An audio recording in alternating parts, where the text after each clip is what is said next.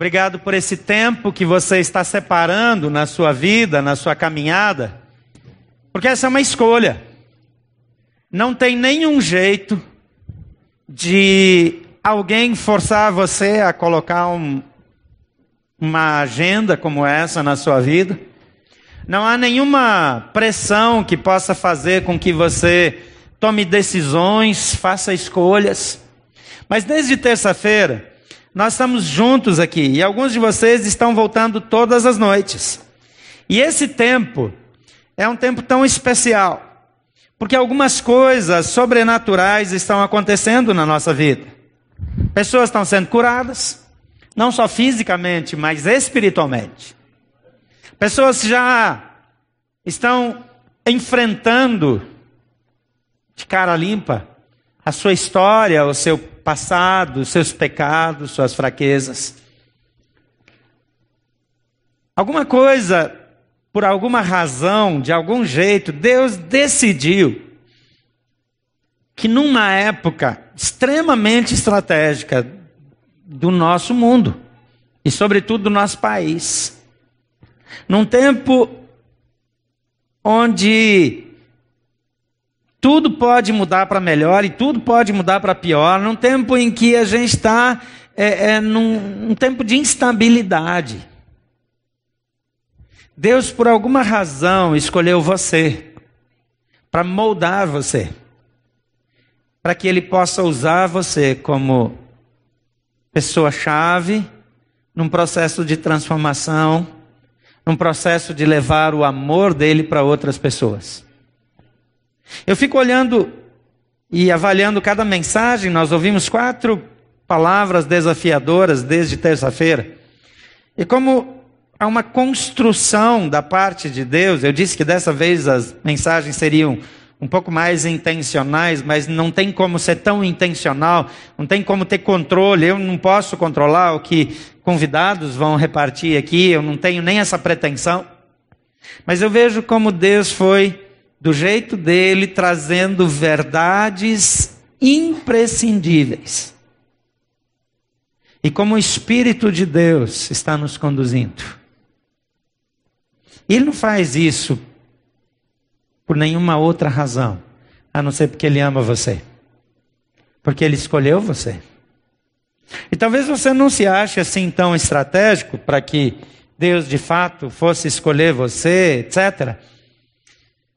Você acha que algum daqueles doze discípulos, depois foram chamados de apóstolos, eles se achavam tão estratégicos assim?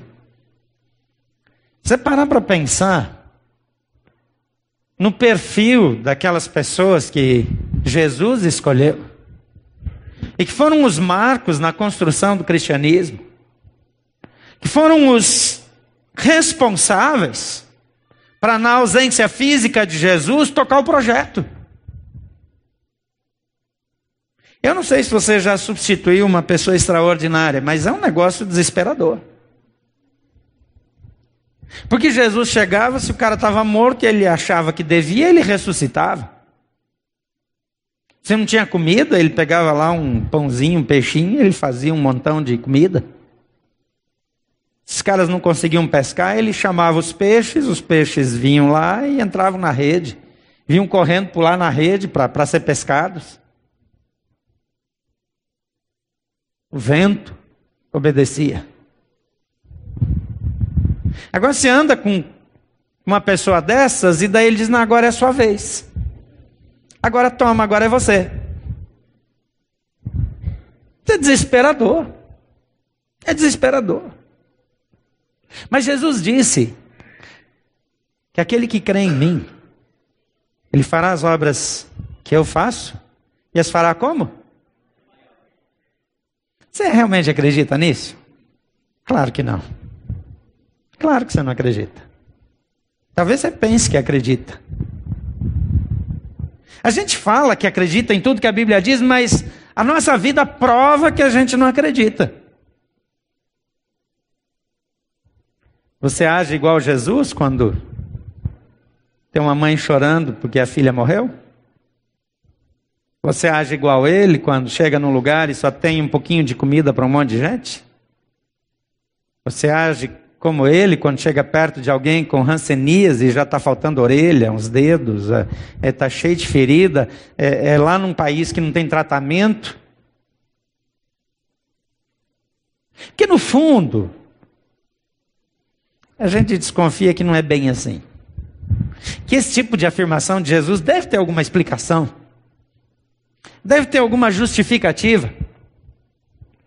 Mas uma das coisas que nos impede de viver como Jesus, de agir como Jesus, de reagir como Jesus, de aplicar o poder de Deus na vida das pessoas como Jesus, de aplicar o poder de Deus na nossa vida como Jesus, de dizer não para as coisas, de dizer não para o pecado do jeito que Jesus disse não para as provocações de Satanás lá no deserto. Você acha que você pode ter uma tentação maior do que a de Jesus? Ele está 40 dias sem comer e sem beber nada no deserto. Está varado de fome. Aí o diabo, ele chega lá e fala: então, está com fome, né? Está vendo aquelas pedras? Daqui não parece um pão? Você sabe que se você falar, ó, se transforma em pão, vai, vai se transformar em pão quentinho, ó. Está quentinho ainda. Aquele pão saindo fumaça que você quebra assim, ó. O cara está desesperado de fome desesperado de fome.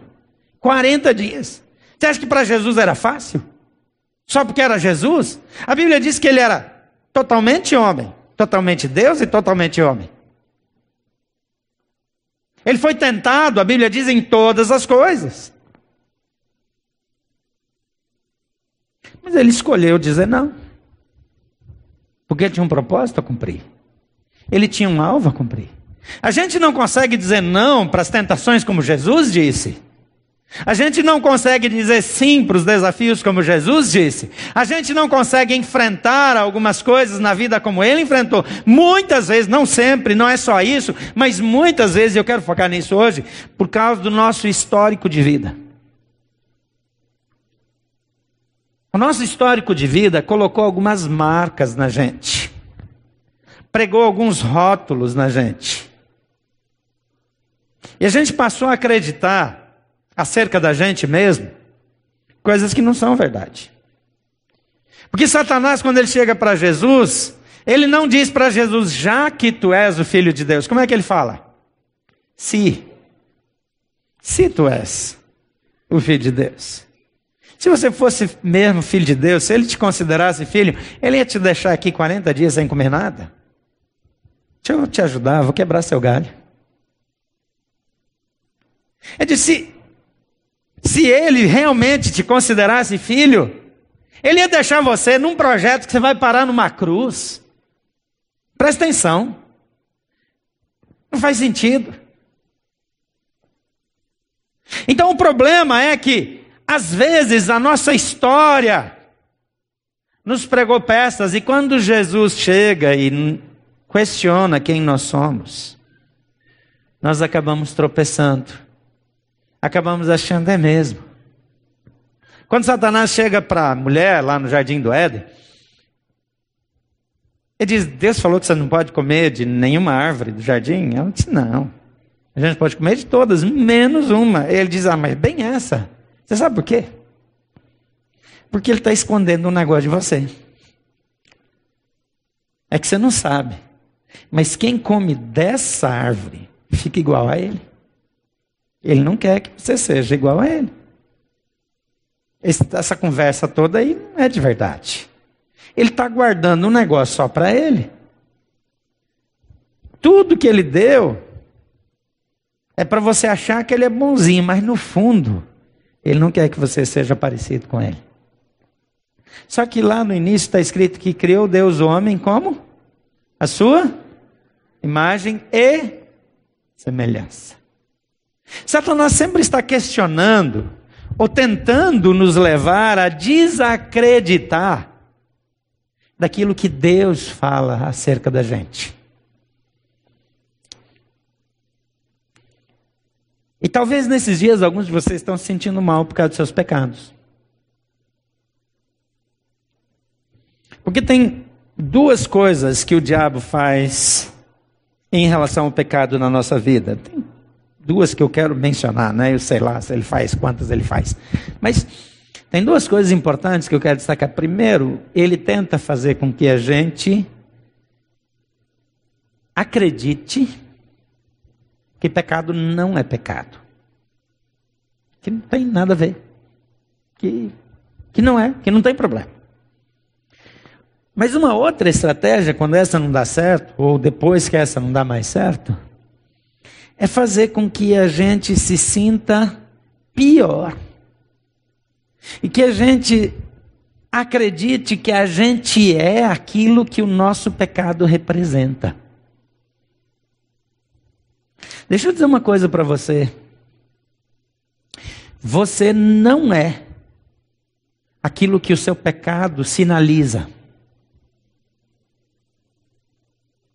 Você não está habilitado a servir a Deus, ou desabilitado a servir a Deus por causa do seu pecado.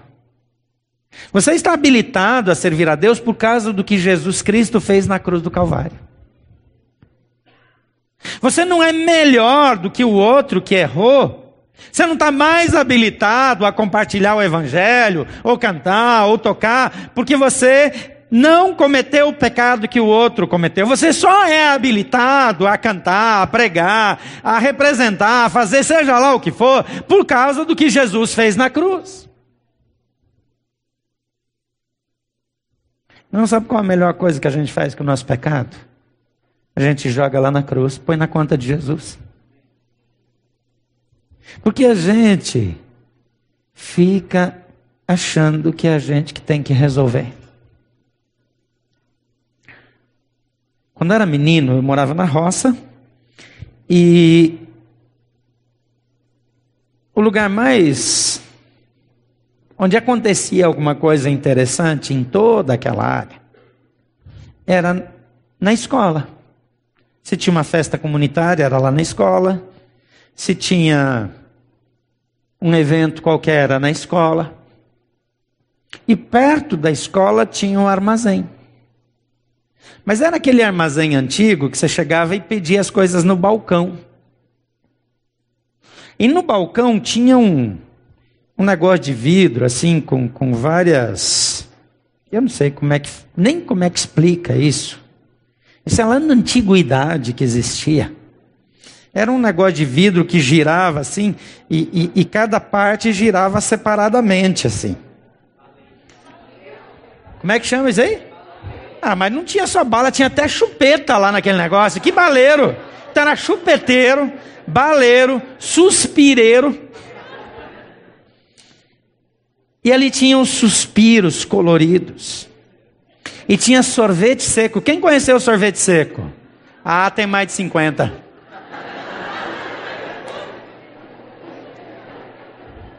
Era o cano do sorvete para essa nova geração que não sabe de nada, que não é feliz. Deixa eu explicar. Era um cano de sorvete. Aí tinha uma Maria Mole em cima. E em cima da Maria Mole tinha um presente, um apito, uma bexiga. Era maravilhoso. Mas naquele tempo ninguém tinha mesada, não. Ninguém tinha mesada.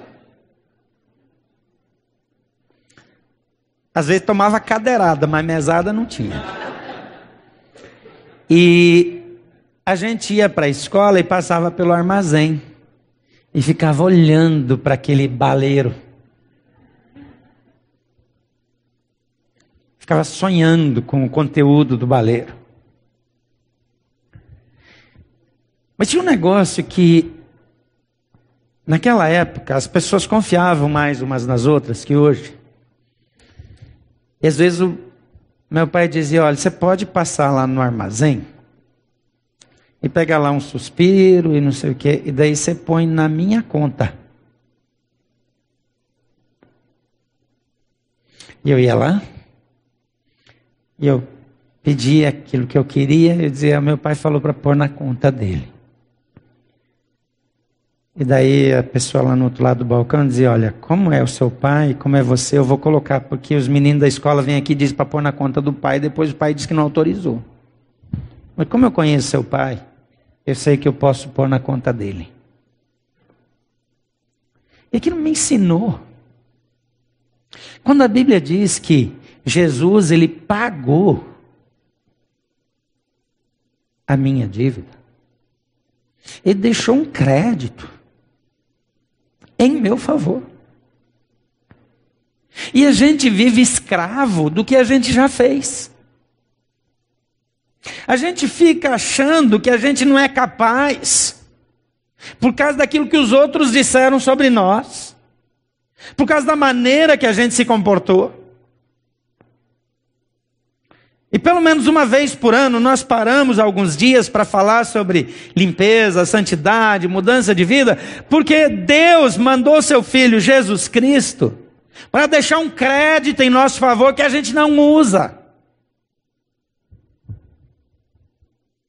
E aí a gente vai orar e a gente pede para Deus curar alguém, aí a gente emenda assim, mas sabe, Senhor, faz a sua vontade, não a minha.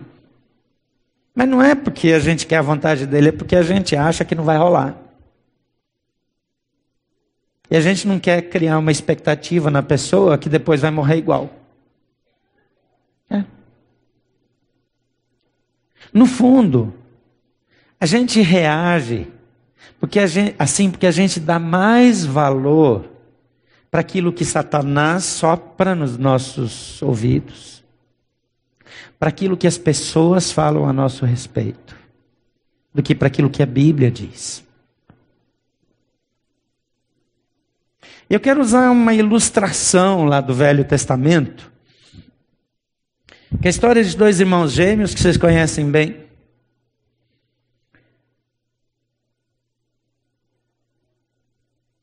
A história, parte da história está lá em Gênesis 25. Se você trouxe sua Bíblia, você pode abrir, você pode acompanhar é, na tela. No versículo 19 seguinte diz: Essa é a história da família de Isaac, filho de Abraão. Abraão gerou Isaac, o qual aos 40 anos se casou com Rebeca, filha de Betuel, o arameu de Padarã, irmã de Labão também era meu. Isaac orou ao Senhor em favor da sua mulher porque ela era estéril. E o Senhor respondeu à sua oração. E Rebeca, sua mulher, engravidou. Os meninos se empurravam dentro dela, pelo que disse: Por que está acontecendo, me acontecendo isso? Então foi consultar ao Senhor. E disse-lhe o Senhor: Duas nações estão em seu ventre já desde as suas entranhas. Dois povos se separarão. Um deles será mais forte que o outro, mas o mais velho servirá ao mais novo. Ao chegar na época de dar à luz, confirmou-se que havia gêmeos em seu ventre. Não tinha ultrassom naquela época? O primeiro a sair era ruivo e todo o seu corpo era como um manto de pelos, por isso lhe deram o nome de Esaú. Depois saiu seu irmão com a mão agarrada no calcanhar de Esaú pelo que lhe deram o nome de Jacó.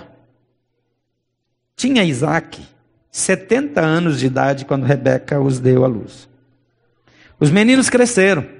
Esaú tornou-se caçador habilidoso e vivia percorrendo os campos, ao passo que Jacó cuidava do rebanho e vivia nas tendas.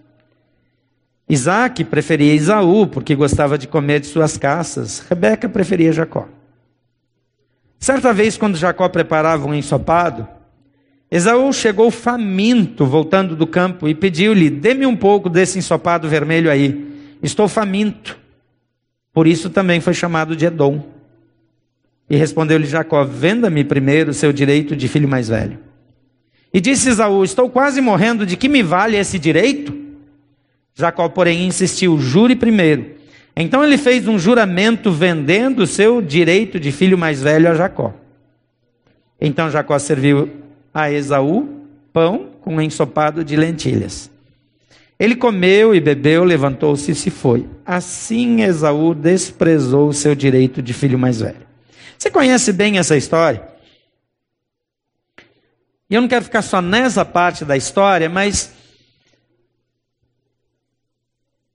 Esaú e Jacó eram gêmeos. Mas naquela época, o filho que nascia primeiro, ainda que alguns minutos mais cedo, ele tinha várias vantagens. Então Jacó, ele começou mal. Porque ele nasceu por último. Ele não se tornou caçador habilidoso, ele era caseiro, ele vivia em roda de casa, ele cuidava de rebanhos, morava nas tendas. Não tem nenhuma menção de que ele fosse um guerreiro habilidoso, não tem nenhuma citação desse tipo sobre ele. Ele foi predileto da mãe, o que naquela época não ajudava muito. Não tinha muito impacto. Ele invejava o seu irmão mais velho. O seu nome, Jacó, significava enganador ou usurpador, ou trapaceiro, num termo mais atual. E o seu nome e as suas atitudes o tornaram conhecido como sendo mesmo um trapaceiro. Por causa disso, ele precisou, por causa de uma dessas trapaças, ele precisou fugir da casa dos pais. Aparentemente, ele não recebeu nenhuma herança dos pais. E ele precisou começar do zero. Ainda que ele era de uma família abastada e bem-sucedida. Já Esaú começou bem. Esaú era o mais velho, portanto, era o principal herdeiro. Além de ser herdeiro, ele era o predileto do pai, o que já era uma vantagem naquele tempo, porque o pai é que tinha o poder de decisão. Ele também tinha atributos que faziam dele um caçador poderoso e um forte guerreiro. Outra coisa muito importante naquela época. Tanto é que quando eles tiveram a treta, que Jacó passou a perna nele, ele precisou fugir, porque ele não tinha condição de enfrentar o irmão. Porque o irmão era poderoso, tinha fama de ser um guerreiro poderoso. Ele era forte, era um caçador impressionante. Esaú tinha esses atributos, tornou-se autossuficiente, mas ele era precipitado, ele a metros de casa, ele acha que não pode andar mais alguns passos sem comer porque ia morrer.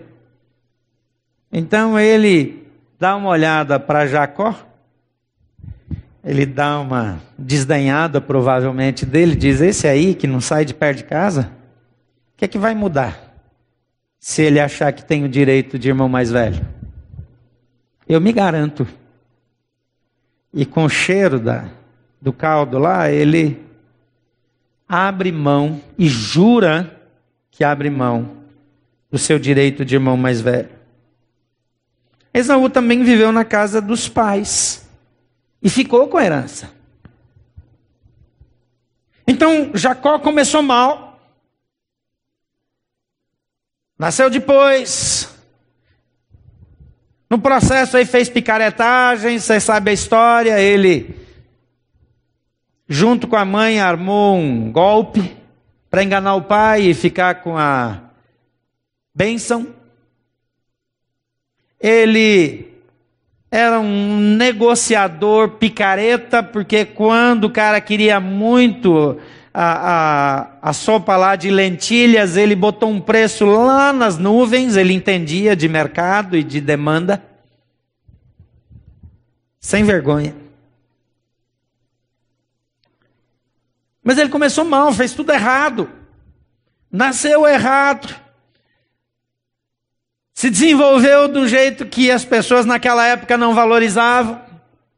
Fez picaretagens que marcaram a sua vida. E Esaú foi bem. Mas Esaú, ele abriu mão do que lhe era garantido. Ele abriu mão do seu direito de primogenitura por um prato de lentilhas. Essa precipitação fez com que ele perdesse aquilo que de mais precioso ele tinha. E a vida dele refletiu a escolha que ele fez. Em 1406, pensando um pouquinho na descendência de Esaú, porque não foi só ele, foi a linhagem, o legado que ele deixou. Em 1406, antes de Cristo, os edomitas se recusaram a permitir que Israel,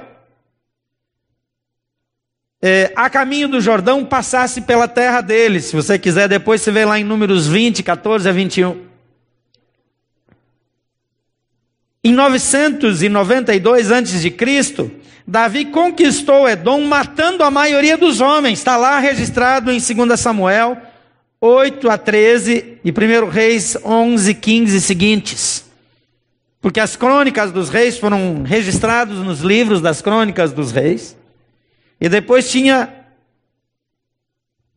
um outro registro que conta a mesma história de um ângulo um pouco diferente. Às vezes a história é muito parecida quando você lê em Reis e em Crônicas. E às vezes você tem alguns detalhes diferentes, a mais ou a menos num ou no outro. Lá em 860,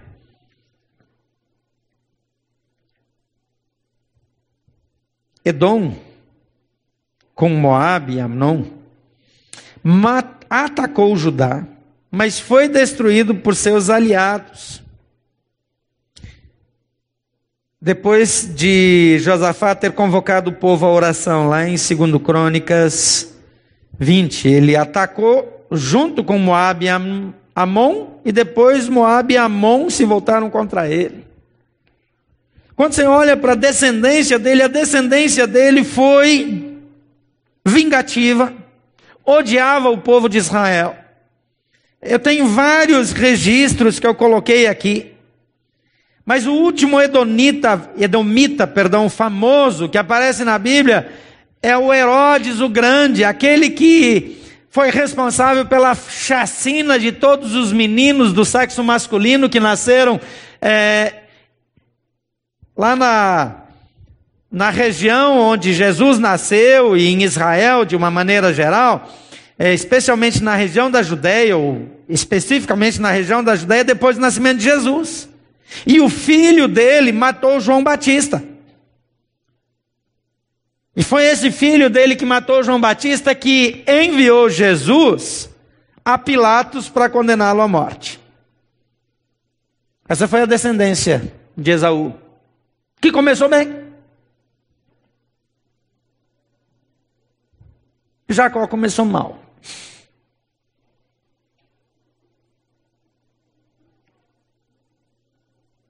Mas Jesus foi descendente dele.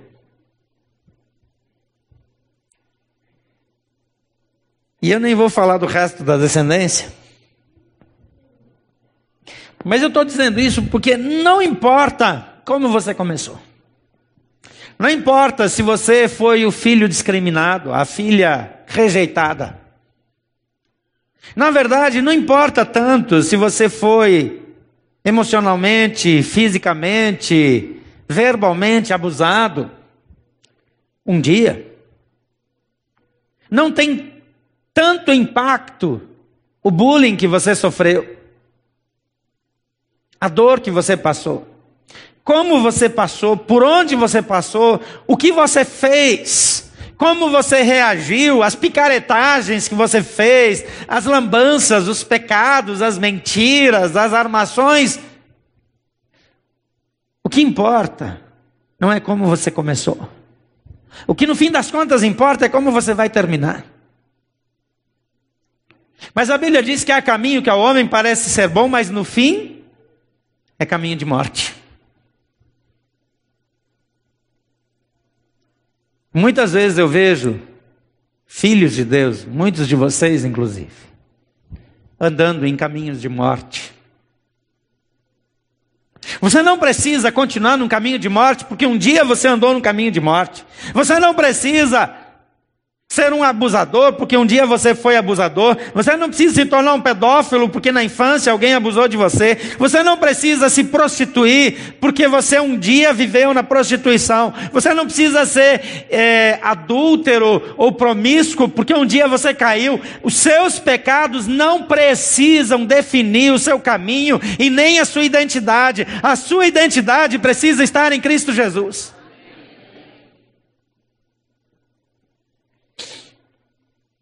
Nosso começo, as nossas heranças, elas não têm o poder de determinar o nosso destino. Um dia o povo de Israel estava. Como era muito comum naquela época, de tempos em tempos eles faziam isso. Foi a primeira experiência com Josué na liderança. Eles começaram a buscar outros deuses. O povo começou a duvidar da voz, da palavra de Deus. Então Josué chega para o povo e diz: Escolham hoje a quem vocês vão servir. Faça uma decisão.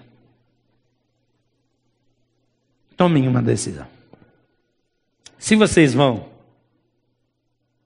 seguir os deuses, atrás do qual os nossos antepassados muitas vezes foram e os deuses que os nossos inimigos, os povos aí ao redor seguem, ou se vocês vão seguir a Deus. Mas ele anuncia: porém eu e a minha casa serviremos ao Senhor. As escolhas que a gente faz. Quando José e Caleb foram parte dos espias que foram ver, visitar a terra que eles queriam conquistar, a missão era espiar a terra e dizer como é que ela era, como é que eram os habitantes, se a terra era produtiva ou improdutiva se tinha cidades fortificadas ou cidades fracas, é, se os soldados eram fortes ou fracos, se os exércitos eram bem equipados ou mal equipados, trazer um relatório. Em nenhum momento, na hora que eles receberam a missão de, de Moisés, eles receberam a incumbência de trazer o seu parecer se eles seriam ou não capazes de tomar a terra. Não era parte da missão deles avaliar para ver se eles deveriam ou não entrar. Eles foram enviados para a terra onde eles iriam entrar para trazer um relatório para ajudar na estratégia de tomada. Mas dez desses espias voltaram dizendo: Nós não somos capazes. Porque as cidades são fortificadas, porque os soldados são gigantes, a gente parece um gafanhoto perto deles, Pensa no exagero. Um gafanhoto dessa altura assim. Por mais que o cara fosse um gigante, a proporção não era essa. Mas a capacidade de ilustrar deles, de, de, de exagerar, de, de, tentar revelar. Eles trouxeram um cacho de uva que estava numa haste que dois precisavam carregar por causa do peso. Era aquele tipo de cacho que um vai emendando no outro e vai ficando um negócio grande. Trouxeram romãs, figos, etc. A terra era produtiva, era maravilhosa, mas eles extrapolaram da missão e terminaram fazendo escolhas e metendo o bedelho onde eles não foram chamados. Mas José e Caleb fizeram a escolha de ficar do lado de Deus, ainda que isso trouxesse consequências, e de fato as pessoas tentaram apedrejá-los, porque estavam dizendo: não, a gente precisa confiar em Deus, se Deus for conosco, nós vamos vencer, etc. A nossa vida é feita de escolhas. E eu posso escolher se eu vou permitir que o meu pecado, o meu passado, o meu histórico de vida, os meus abusos, as minhas dores, o meu sofrimento vão determinar para onde eu vou ou se aquilo que Jesus fez na cruz em meu favor é que vai determinar para onde eu vou. Eu vou repetir porque o nosso começo e as nossas heranças, elas não têm o poder de determinar o nosso futuro. A segunda coisa é que em Deus nós podemos superar os nossos estigmas e podemos vencer os nossos pecados. Algumas pessoas ficam marcadas pelos erros que cometeram.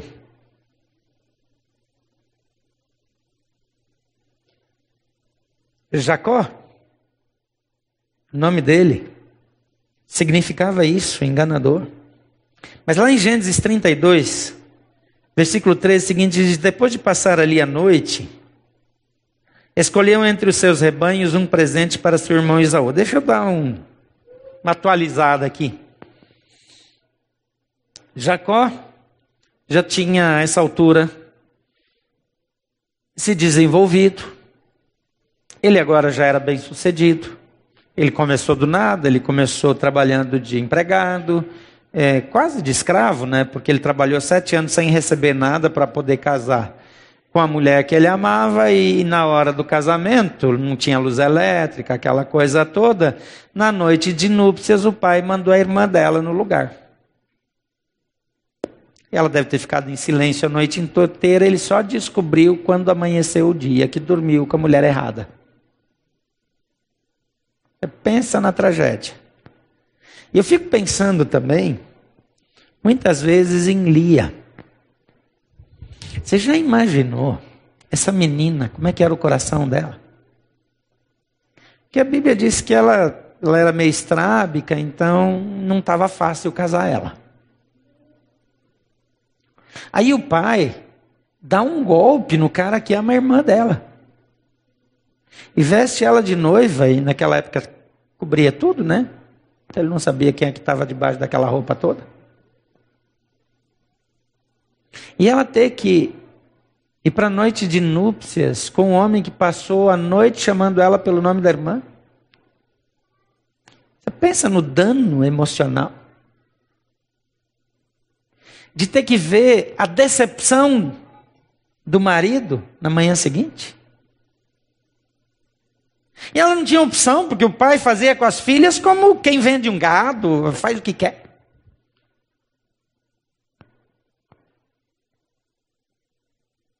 Mas é interessante que lá no fim da história, quem é sepultada do lado do marido é Lia e não Raquel. Alguma coisa aconteceu no caminho aí. Deus fez algum tipo de justiça, não porque onde você morto está morto, né? Mas essa foi uma decisão que ele tomou em vida. Mas às vezes nós achamos que nada vai corrigir, nada vai reparar as marcas, as feridas, as dores que nós sofremos. Agora, Jacó, ele está casado já com essas duas mulheres, ele está voltando. E ele tem que encontrar com Esaú.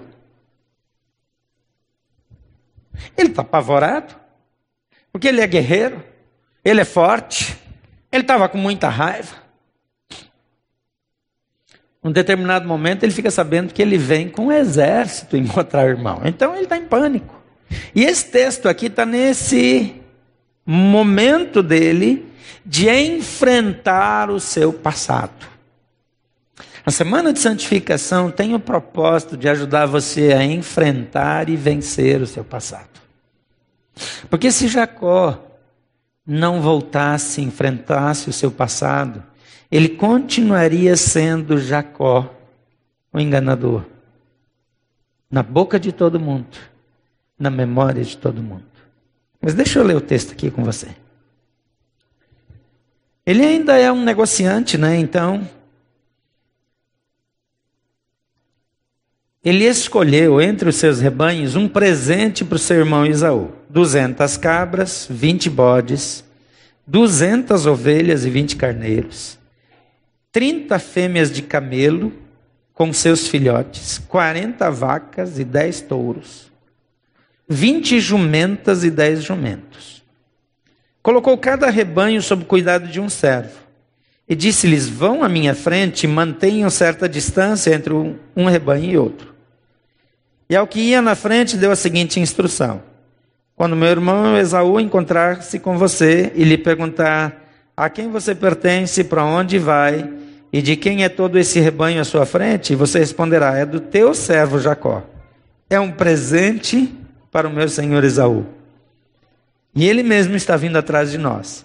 Também instruiu o segundo, o terceiro e todos os outros que acompanhavam os rebanhos. Digam também a mesma coisa a Esaú quando encontrar e acrescentem: Teu servo Jacó está vindo atrás de nós.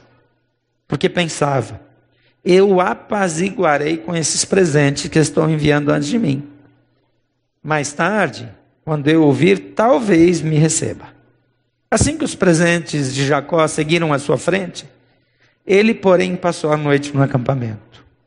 Naquela noite, Jacó levantou-se, tomou suas duas mulheres, suas duas servas e seus onze filhos para atravessar o lugar de passagem do Jaboque. Depois de havê-los feito passar o ribeiro, fez passar também tudo o que possuía. E Jacó ficou sozinho. Então veio um homem e se pôs a lutar com ele até o amanhecer.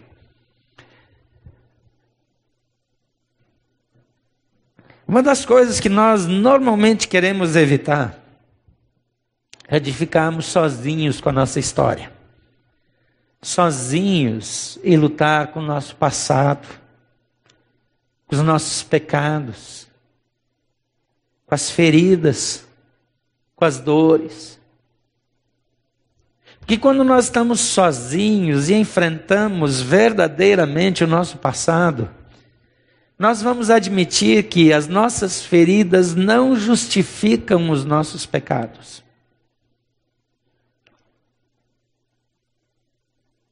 Porque Jacó não foi o preferido do pai, ele tinha ciúmes do irmão.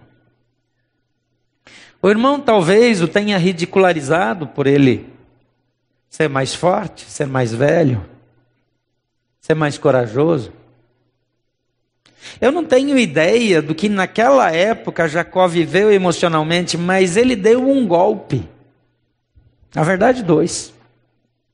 Porque primeiro ele comprou a primogenitura de um jeito esquisito, e depois ele arma,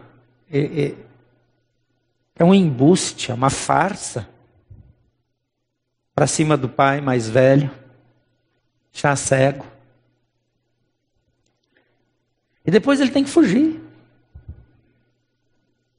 Então chega um momento que ele precisa ficar sozinho com as suas dores, com as suas marcas, com as suas crises, com as suas verdades, com seus pecados. Sem justificar, sem explicar, sem nada. E a Bíblia diz que vem um homem quando ele está sozinho e luta com ele até o amanhecer, metaforicamente falando, não é o que aconteceu aqui, mas metaforicamente falando. Alguns de nós precisam passar uma noite em claro, lutando com seus pecados, com as suas memórias, com as suas histórias. Para quando chegar de manhã acreditar que verdadeiramente a sua vida pode ser transformada em Jesus. Olhando aqui para essa história, o texto diz que ele lutou até o amanhecer. Quando o homem viu que não poderia dominá-lo, tocou na articulação da coxa de Jacó de forma que lhe deslocou a coxa enquanto lutava.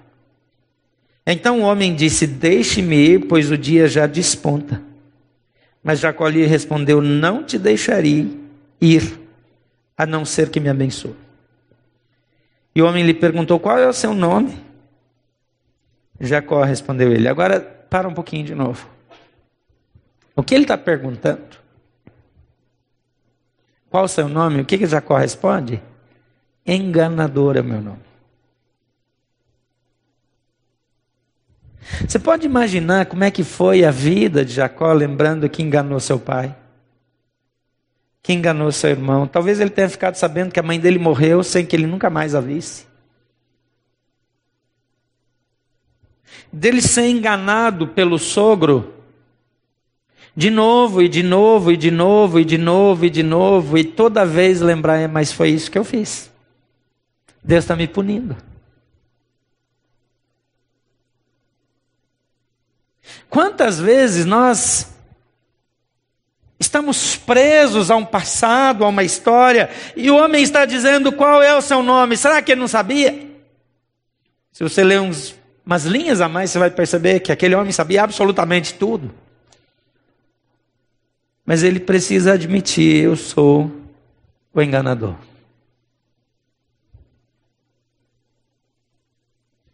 A Bíblia vai dizer que se nós confessarmos, se nós admitirmos os nossos pecados. Ele é fiel e justo para nos purificar os pecados e nos nos perdoar os pecados e nos purificar de toda injustiça. Esse homem vira para Jacó e diz: Qual é o seu nome? Ele diz: Eu sou Jacó. Então disse o homem: Seu nome não será mais Jacó, mas sim Israel.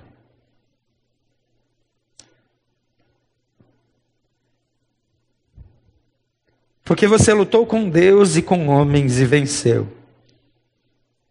E prosseguiu Jacó: Peço-te que peço-te que digas o teu nome, mas ele respondeu: por que pergunta o meu nome? E o abençoou ali.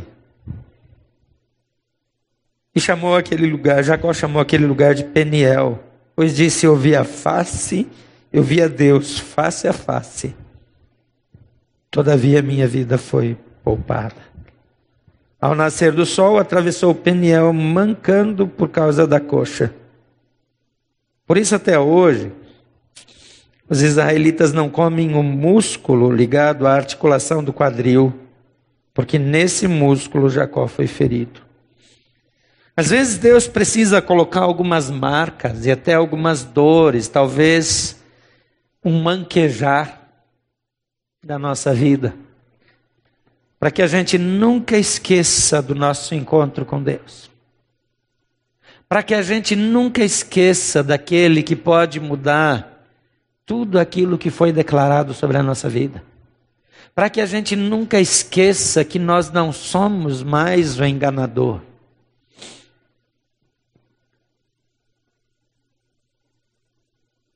Mas Deus lhe dá um nome, que é o nome da que a nação, que o povo de Deus vai carregar até o dia de hoje.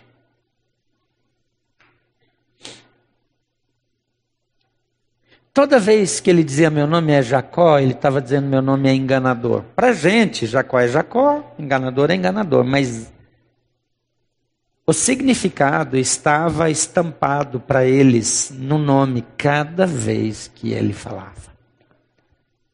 Cada vez que ele falava o nome dele, ele tinha uma memória de quem ele era, do que ele fazia. Mas agora Deus diz: você não é mais esse. E é interessante que quando Jesus vem, a mensagem para mim e você é necessário vos é nascer de novo. E quando a gente nasce, a gente recebe um nome. Quando a gente nasce, a gente vem com um DNA. E o nosso DNA em Jesus não é mais o DNA herdado dos nossos pais, porque a Bíblia diz que ele vos libertou do fútil modo de viver herdado dos vossos pais.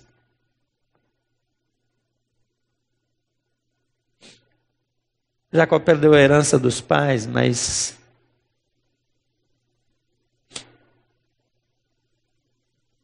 Em determinado lugar, olhando para mim, para você, a Bíblia diz que ele se fez a nossa herança.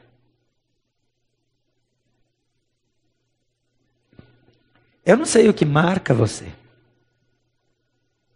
Eu não sei que palavras, que rótulos marcam você. Eu não sei a que pecados a sua memória, a sua identidade está ligada. Mas o lugar do seu passado é na cruz do Calvário.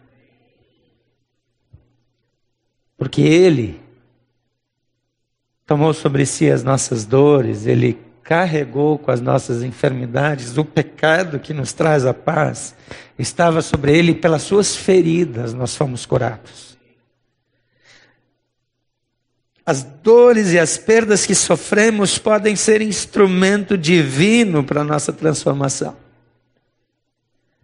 Por isso Jacó mancava. Algumas memórias, elas não vão ser apagadas, porque elas vão ser memórias para que eu lembre não do que eu errei, mas do quanto Deus perdoou.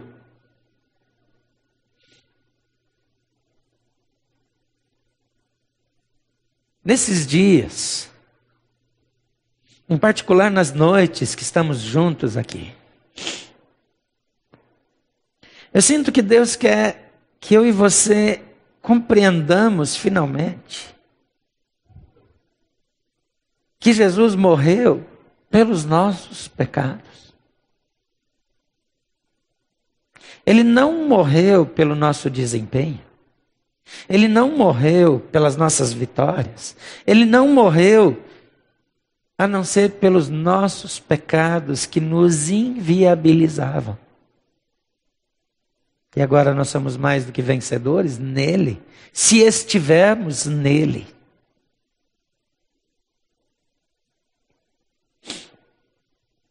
Eu quero repetir algumas coisas que eu já falei. Você não é definido pelos seus pecados. Isso não significa que você pode continuar convivendo com eles para sempre. Porque Deus não disse para Jacó: Olha, é, ok, Jacó, eu vou te dar um sobrenome. Ele disse: Você não vai mais ser Jacó. Esse não vai mais ser o seu nome. Essa história não é mais sua. Esse comportamento não te pertence mais. Esse rótulo não combina mais com você. Esses tropeços, esses pecados, essas fraquezas não são mais suas.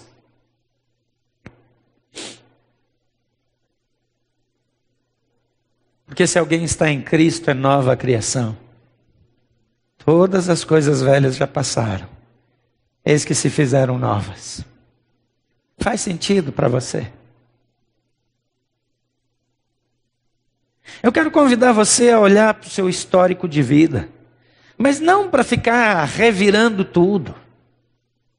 Porque tem gente que ama mexer no lixo. Você não tem que revirar a sua vida inteira. Ficar mexendo lá. Você vai encontrar barata, vai encontrar rato, vai encontrar um monte de bicho peçonhento.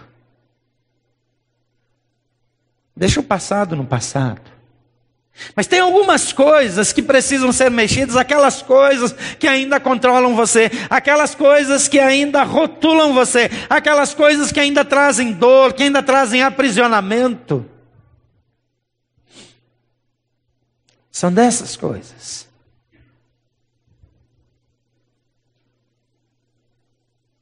Por favor, feche seus olhos. E diante do Senhor, olhe lá para trás e diga: Senhor, eu ainda ouço a minha tia dizendo. Eu ainda ouço meu abusador falando. Eu ainda ouço meu pai alcoolizado gritando. Eu ainda vejo a clínica de aborto onde eu fui. Eu ainda vejo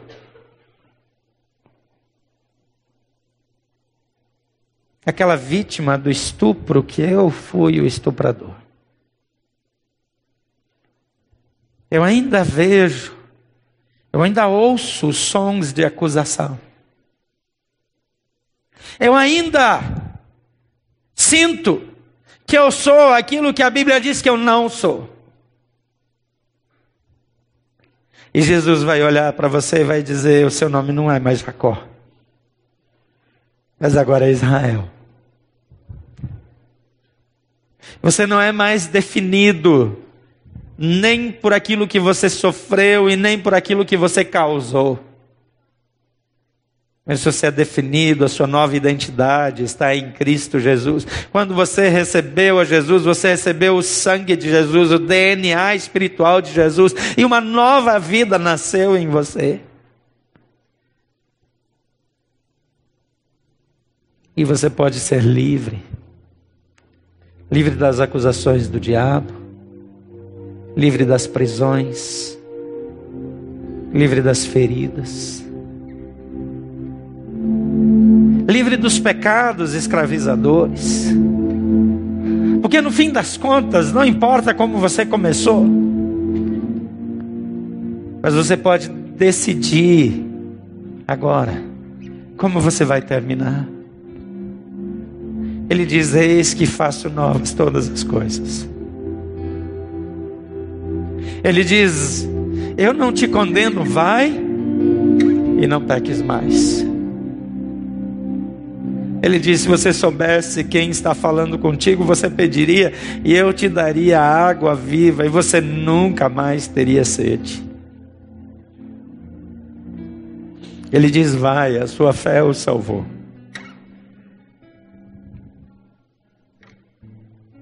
Ele diz: Levanta e anda. Pega o seu leito e vai para casa. Você não precisa mais ser carregado.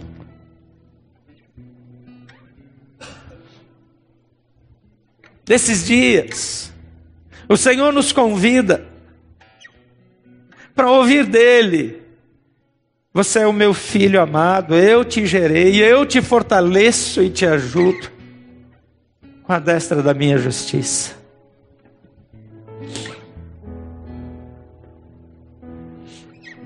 Eu não sei a que comportamento, a que pecado, a que marca, a que voz, a que rótulo você está preso. Talvez você abandonou seu ministério, talvez você deixou as coisas porque você não tinha o padrão.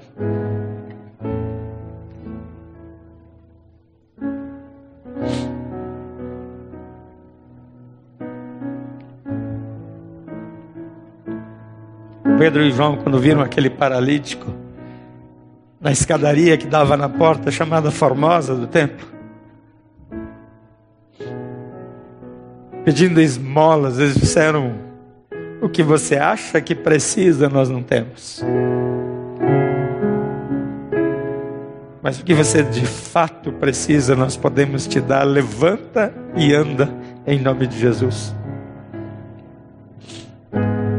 Jesus não está aqui para fornecer para você o que você acha que você precisa. Mas ele veio para essa reunião. Eu vou pedir que os pastores que estão no auditório de apoio possam ficar em pé na frente. Eu quero convidar você que precisa se desligar de um rótulo, de uma memória, de uma história, de um pecado, de um estigma, de uma prisão. Você, no nome de Jesus, levante do seu lugar e ande o mais perto que você puder desse palco. Como um exercício didático de sair de uma prisão, de sair de um ambiente, de sair de um, uma clausura vai dizer: Eu não vou mais viver preso ao que disseram, não vou mais viver preso ao pecado, eu não vou deixar que os meus erros me controlem ou determinem quem eu sou, porque Ele muda o meu nome, Ele muda a minha história, Ele marca a minha vida, Ele me arranca de uma prisão e me dá liberdade, porque se o Filho vos libertar, verdadeiramente sereis livres. Mas deixa eu dizer uma coisa para você.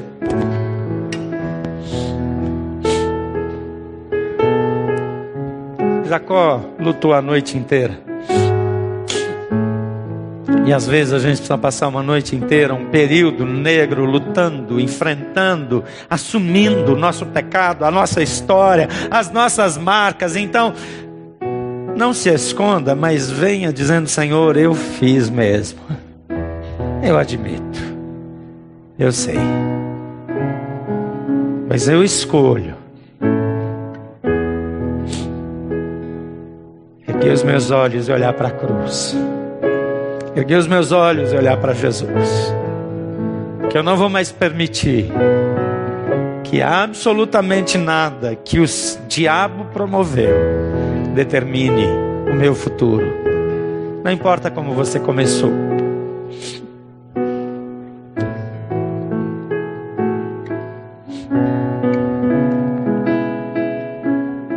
Eu tenho uma uma inquietação no meu coração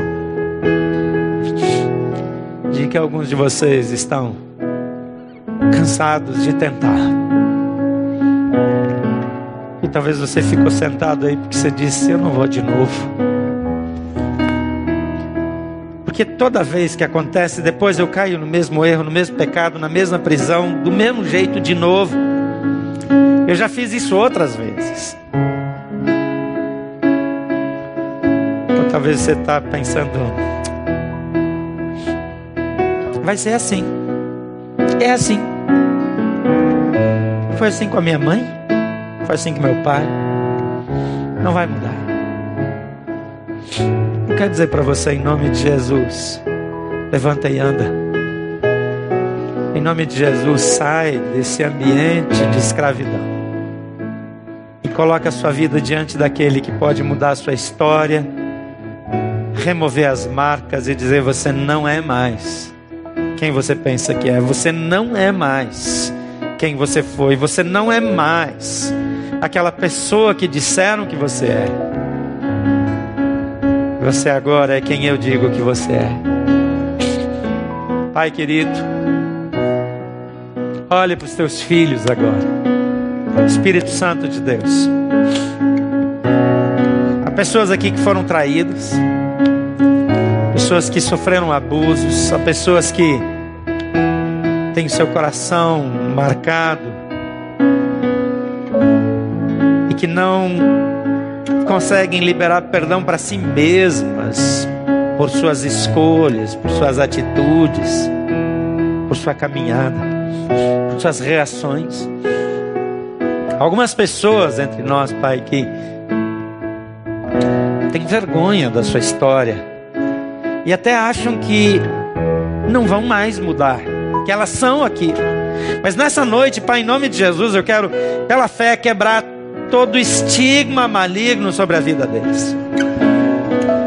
E Pai, na autoridade do sangue de Jesus Cristo derramado naquela cruz, proclamar sobre essas vidas a perfeita liberdade que é em Cristo Jesus.